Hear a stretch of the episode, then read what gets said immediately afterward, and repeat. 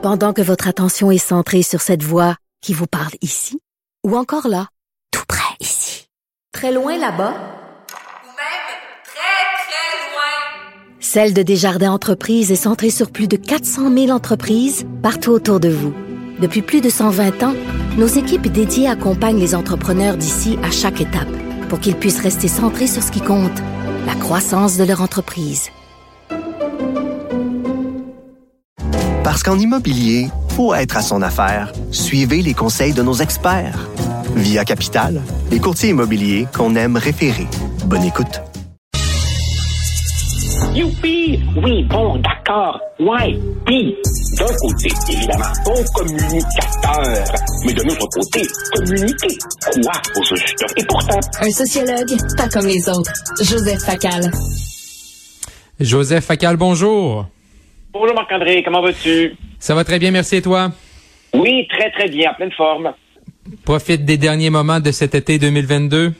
Ah oui, tout à fait. En même temps, tu sais, j'ai pas j'ai pas vraiment pris beaucoup, beaucoup de vacances parce que bon, j'ai déménagé, puis il y avait des Bon. petits travaux ici, enfin tu sais ce que c'est, mais Ouais. disons que ce serait vraiment euh, se plaindre le ventre plein. Ouais. Et- Aimes-tu ça déménager, Joseph? Non, pas du tout. Moi et j'ose espérer vraiment que euh, ce sera euh, la dernière fois. Je, je te cacherai pas que je l'ai fait avec une certaine appréhension parce que euh, je quittais la région métropolitaine pour la campagne, pour une région plus éloignée. Et moi, je suis vraiment un urbain hardcore. Alors, je me demandais si j'allais aimer ça, mais en vérité, j'adore ça. Bon, à date, ça va bien.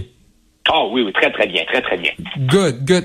Euh, Joseph, on est à quel, euh, quelques jours là, de la rentrée euh, scolaire? Et là, bon, on, on voit beaucoup de nouvelles. là. Tu sais, bon, il y avait les transporteurs scolaires, là, c'est réglé. Là, après ça, il manque-tu 700 professeurs, 1400. Fait qu'il y a comme un nuage là, de- d'incertitude.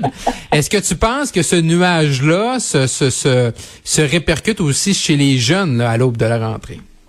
Moi, je pense que même s'il n'y avait pas eu de pandémie, s'il n'y avait pas eu pénurie de profs, s'il n'y avait pas eu ceci, cela, il y aurait quand même eu cette, cette anxiété qu'on sent.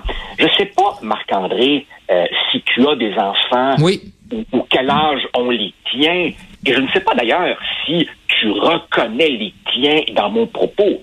Mais moi, je regarde autour de moi, euh, autour de mes proches, de mes proches, et là, il y a des enfants, si tu veux, du primaire jusqu'à l'université.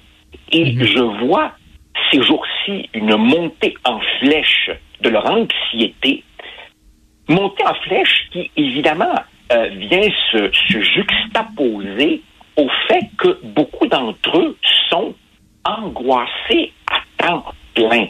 Et c'est là-dessus que j'avais le goût de réfléchir puis de jaser avec toi.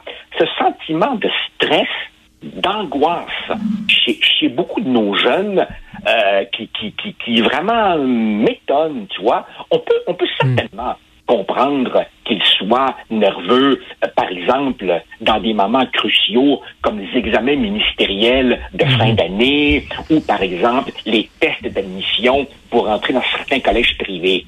Mais il me semble, il me semble, Marc-André, que de, je sais pas moi, de, de, de 7-8 ans à, à passer la vingtaine, c'est comme si de nos jours, chaque décision, chaque échéance, le moindre travail, le moindre examen, la demande pour un stage, le choix de cours, le choix du programme, tout ça est extrêmement anxiogène. Ouais. Et nous comme ça, pas à ce point-là.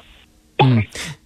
Ben moi, je vais, je vais te parler de mon expérience personnelle, Joseph. Tu sais, j'ai, moi, moi j'ai deux jeunes filles, 4 ans, 6 ans, OK? Fait que c'est sûr, là, ma, ma, ma 4 ans, là, la pandémie, là, oui, elle sait c'est quoi, puis elle sait que sur des tests, tu peux avoir une barre, deux barres, mais tu sais, elle, pour elle, ça n'a pas changé grand-chose.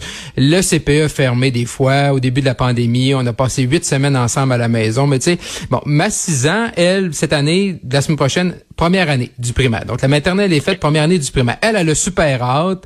La pandémie, oui, elle sait c'est quoi, mais je sens pas d'anxiété. Mais je suis d'accord avec toi qu'on dirait que ces temps-ci, on dirait que tout est lourd. Hein? On dirait que tout, y on dirait qu'il n'y a rien de facile. Tu sais, tu veux t'aller t'acheter un marteau chez chez un quinqué, dans une quincaillerie, ben dimanche c'est fermé. Bon, ok, on va y aller lundi matin. Tu sais, il y a comme c'est un détail. Joseph, tu vas me dire, va l'acheter lundi ton marteau Marc-André, puis euh, euh, moi pas les, les baskets avec ça, mais me semble que tout est tout est compliqué. Tu regardes les jeunes qui veulent voir euh, une, une maison sais, euh, c'est compliqué aussi. On dirait que on est, je sais pas comment les les les, les gens là, les, les sociologues dans 10, 15, 20, 50 ans, 100 ans vont parler de l'époque actuelle, mais moi j'appellerais ça, tu sais, tout est compliqué ces temps-ci.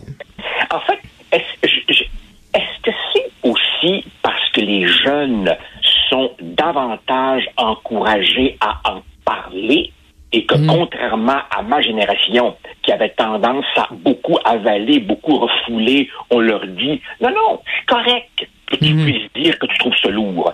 Est-ce que c'est parce que les médecins sont plus enclins à diagnostiquer l'anxiété et à prescrire des pilules? En tout cas, moi, je vois une montée de l'angoisse. Et là, imagine-toi donc, je jase ça avec notre collègue Richard Martineau. Et je lui dis, écoute, Richard, que c'est parce qu'on est une société, je sais pas moi, euh, obsédée par la performance? Puis il m'a dit quelque chose de très juste. Il m'a dit, regarde là, le système d'éducation québécois, là, il est globalement peu exigeant, sauf, mm-hmm. sauf pour certains programmes contingentés dans certaines institutions bien précises. En général, écoute, on baisse la barre aux examens, on autorise de multiples reprises, on fait mhm. pratiquement plus redoubler. On maquille les notes pour préserver leur estime de soi puis s'éviter un traumatisme. Ensuite, quand ils arriveront sur le marché du travail, tu sais bien qu'avec la pénurie de main-d'œuvre, ils n'auront aucune difficulté à se trouver un emploi, même Zéro. si pas l'emploi dont ils avaient rêvé. Ah euh, on vient souvent les recruter alors qu'ils n'ont même pas encore terminé leurs études. Autrement dit, en comparant la vie d'ici à la vie ailleurs dans le monde, on mhm. se demande, mais de quoi ils se plaignent? Et c'est là, et c'est là que notre collègue Richard m'a donné son hypothèse. Et tu sais, Marc-André, à l'université, on m'a dit, tu sais tes sources. Alors, moi, c'est mes sources, c'est pas moi. c'est Richard qui m'a expliqué ça. Et, j'y souscris à 200 C'est quoi sa théorie? sa théorie, c'est la suivante. Un jeune, là, qu'il ait 8 ans, qu'il ait 14 ans ou qu'il ait 22 mm. ans au début de l'université, un jeune, même s'il va souvent prétendre le contraire, il a besoin de repères, il a besoin de certitude, il a besoin de mm. balises, il a mm-hmm. besoin de cadre de référence, il a besoin de cohérence, il a besoin que la, la, la main faire dans le gant de velours lui dise Mon grand, c'est par là que tu t'en vas.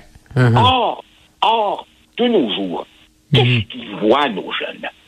Ils voient une société où, au nom de la supposée émancipation, mhm. on s'amuse à tout déboulonner, à mhm. tout déconstruire, au point qu'un jeune, aujourd'hui, il est même plus, même trop sûr de qu'est-ce que c'est le sexe féminin puis le sexe masculin. Hein? Alors, à partir du moment où il, où il grandit dans cette espèce de flou référentiel total, on peut comprendre qu'ils sont un peu déboussolés. Mhm. À l'université, ils n'ont plus le choix entre 18 programmes, mais entre 800 programmes. Ils n'ont plus le choix entre 6 métiers, mais entre 400 métiers. À un moment mhm. donné, quand tu as trop de choix, dans un contexte où en même temps, tu sais plus au plan éthique mhm. qu'est-ce qui est bien et qu'est-ce qui est mal, ben, cette abondance de choix, couplée au fait que tu n'as plus de GPS moral philosophique, ben, t'es un peu perdu. Hmm. Et là, Richard, tu connais que des références cinématographiques incroyables me, rappelaient le fameux film de Hurt Locker pour lequel Catherine Bigelow a gagné l'Oscar. C'est ce film qui, qui, qui raconte l'histoire d'un soldat américain qui, qui est chargé d'enlever des mines, qui risque sa vie tous les jours en Irak. Il rentre aux États-Unis, il reprend sa petite vie père, puis en poussant son panier dans le supermarché, il capote. Quand il arrive à la rangée, ah oui. il va mhm. choisir laquelle des 347 sortes de céréales il doit choisir. Mhm. Que fait le gars? Il repart en Irak. Ouais. Autrement dit, on, est dans des sociétés qui offrent une multitude de choix, même des choix insignifiants, mais on a de moins en moins, en tout cas nos jeunes, la grille d'interprétation qui te dit ça c'est bien, ça c'est mal, parce qu'au fond, on leur dit tout est relatif. Tu fais ce que tu veux. C'est toi qui décides. T'es homme, t'es femme, t'es transgenre, t'es fluide, t'es homme le mardi, t'es femme le jeudi, puis t'es euh, en quête de soi le samedi. On peut comprendre qu'il soit tout perdu, le jeune. Hmm. Mais là, on fait quoi, là? On, revient à trois métiers? on revient ah, à... Ben non, ben, c'est ça l'affaire. C'est ça l'affaire. Le choix, on peut pas l'enlever. J'aime la théorie aussi, mais... le choix, on peut pas l'enlever. C'est ça l'affaire. Non, non, non, non. On, on peut pas enlever le choix. Non. On peut pas enlever le choix, mais on peut certainement... Voilà. On peut hmm. certainement... Comment dire?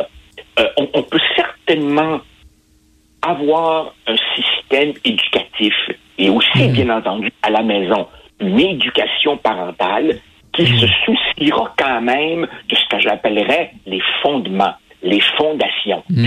Euh, euh, oui, tu es, libre de penser ce que tu veux, mais il y a des pensées correctes, solides, argumentées, puis il y a des sophismes, du prêt à penser, puis des faussetés. Autrement dit, donner certains repères. Et par exemple, j'ose espérer, Marc-André, j'ose espérer que le prochain cours euh, d'éthique et culture religieuse, dont on va changer le nom, qui sera introduit à la citoyenneté ou une affaire la même, on peut citer que d'autres cours, par exemple comme celui du cours d'histoire, aident nos jeunes à comprendre d'où ils viennent. Autrement dit, il y en a assez de choix.